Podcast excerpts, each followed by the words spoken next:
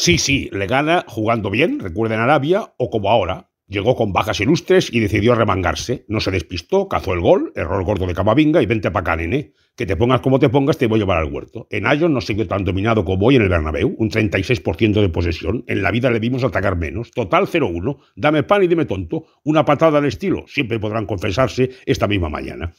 Primera derrota del Madrid en el Bernabéu este curso, claro, sin tirar a puerta con una que te comas, palmas, tirar. El Barça hizo lo que muchos llevan haciendo en el Bernabéu, cerrarse porque saben que el Madrid le cuesta abrir el partido. El Barça fue más Asuna, que lleva cuatro o cinco empates seguidos en el Coliseo Blanco, que el City, más el Cádiz que el United. Resultado, ganó. El ahijado hizo cinco goles en Anfield. El Liverpool te ataca y deja espacios. Y lleva dos partidos en casa con uno y lo metió Álvaro, la cantera. Como diría el presidente Núñez, tenemos un problema.